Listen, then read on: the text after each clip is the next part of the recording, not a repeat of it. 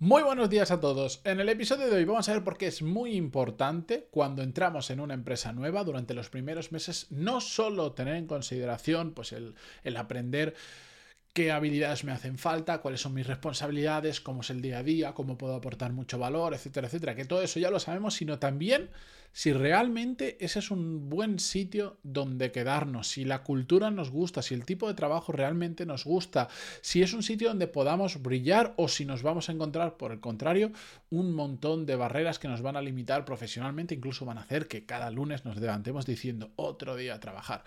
Vamos a verlo hoy en el episodio 1410. Yo soy Matías Pantaloni y esto es Desarrollo Profesional, el podcast donde hablamos sobre todas las técnicas, habilidades, estrategias y trucos necesarios para mejorar cada día en nuestro trabajo.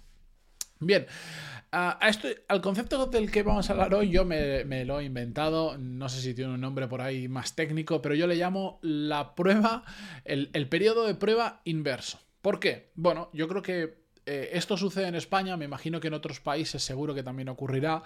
Cuando tú entras a un trabajo, normalmente tienes un periodo de prueba. Da igual la posición en la que tengas, es un recurso legal que pueden utilizar las empresas, que básicamente y muy a grosso modo, sé que me voy a dejar detalles, que nadie se ponga nervioso si alguien conoce la ley al dedillo, pero básicamente lo que dice, lo que dice la legislación es que durante los primeros seis meses...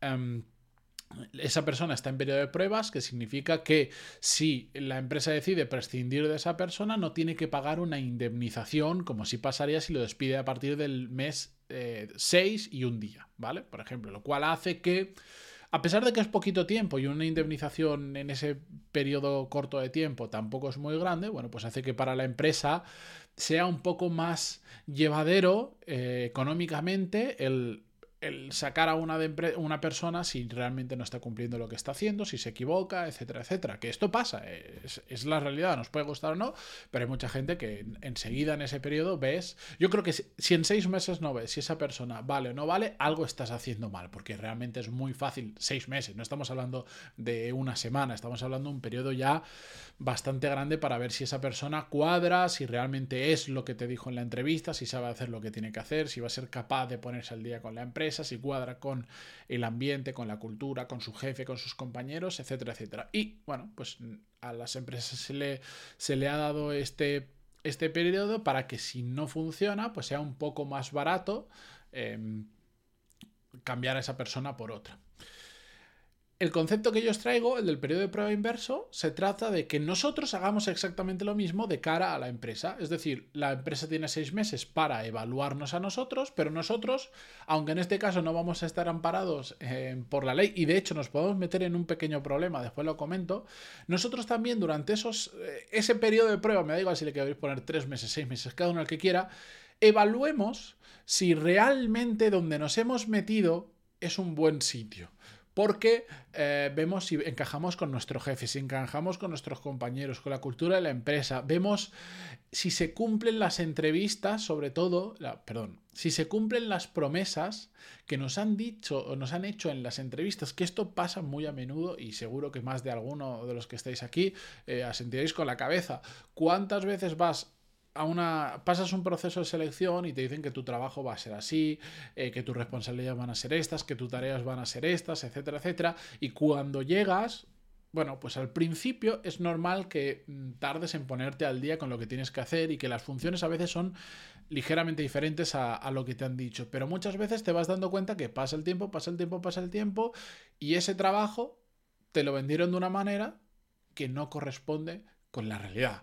Mm, caso muy extremo. Te decían que ibas a ser el alto directivo y estás terminando y, a lo que te dedicas es llevar cafés a tu jefe, por decirlo alguna tontería. Pero eso ocurre y eso ocurre mucho. Por eso em, tenemos que tenemos que ser muy críticos durante esos primeros meses y de verdad hacer este ejercicio de entender si nos hemos puesto en el lugar adecuado. Y tenemos que empezar a evaluar todas aquellas cosas que para nosotros son importantes incluso cosas que no dependen per se de la empresa y dependen más de nosotros. Por ejemplo, tú estabas acostumbrado a ir al trabajo andando, porque en tu anterior empresa te quedaba muy cerca. Te hacen una oferta muy buena, que te gusta mucho, bla, bla, bla, bla, bla, y te cambias a un sitio donde ahora tienes que hacer 40 minutos de ida y 40 de vuelta en coche para ir a trabajar. Y dices, bueno, yo creo que, a ver, antes estaba muy bien, pero no pasa nada, la oportunidad lo merece y tal. Pues en esos meses tienes que comprobar si realmente te sientes a gusto invirtiendo todo ese tiempo al día en ir y volver a trabajar.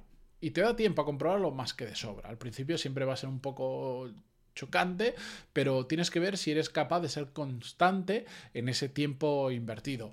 O por ejemplo, algo que para mí es muy importante es evaluar si dentro de esa empresa realmente hay capacidad de seguir aprendiendo constantemente o al nivel que tú quieres. ¿Cuál es? No solo la curva de aprendizaje del puesto que vas a hacer, la real, no la que te han contado la que puedes asumir en una entrevista de trabajo, la real, sino cuánto, ¿cuánto tiempo vas a poder seguir aprendiendo de esa empresa? Porque, por ejemplo, a mí si ahora viene una empresa y me hace una super mega oferta de estas que dices, bueno, estoy muy contento donde estoy, pero yo esto no lo puedo rechazar, ¿vale?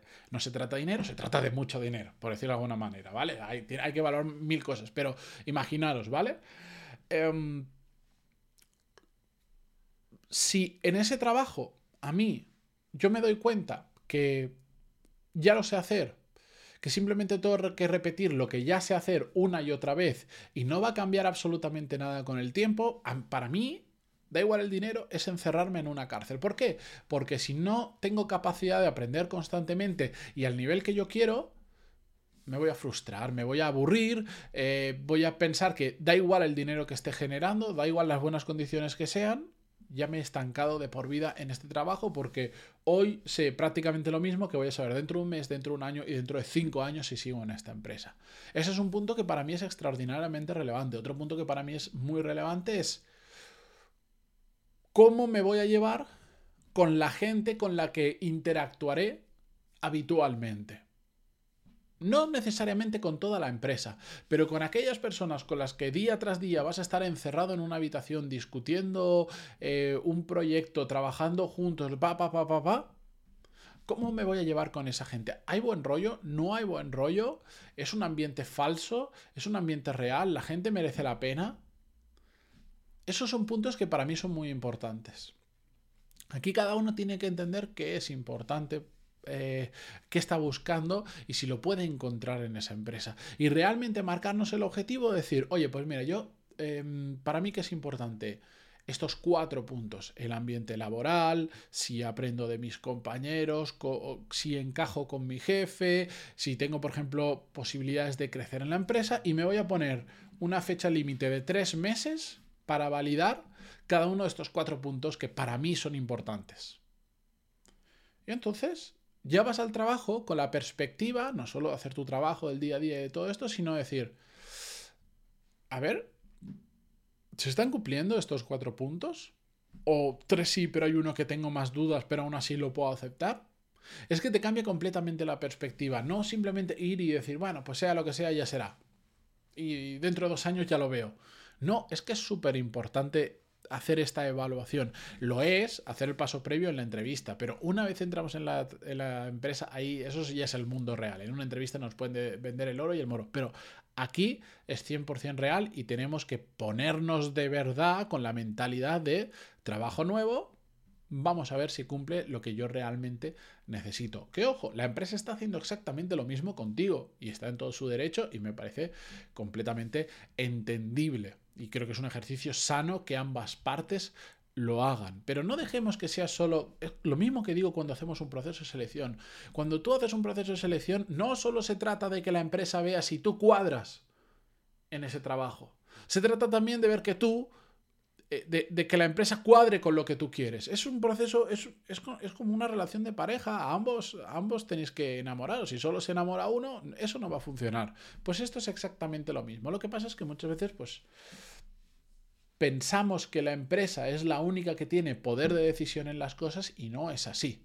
No es así. Nosotros también tenemos poder de decisión. A veces más fácil, a veces más poder, menos poder. A veces mm, hacer cambios resulta más complicado, menos complicado. Lo sé.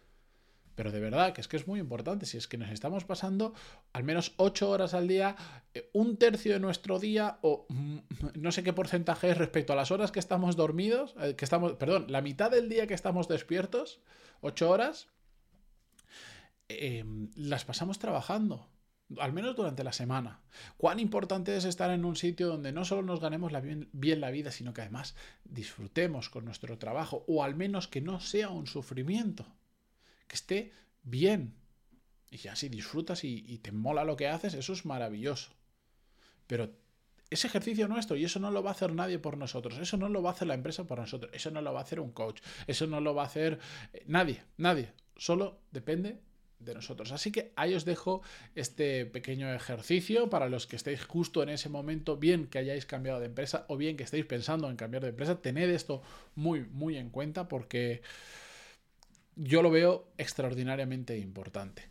Con esto yo me despido por hoy. Muchísimas gracias por estar al otro lado. Como siempre, sabéis que esto lo podéis escuchar principalmente en Spotify, iTunes, y todas estas plataformas. Y si lo queréis ver en vídeo, lo podéis ver en Spotify y también en mi canal secundario de YouTube llamado Podcast Desarrollo Profesional, donde todos los días estoy subiendo los episodios desde el 1300 porque antes básicamente no tenían vídeo. Gracias por todo y hasta mañana.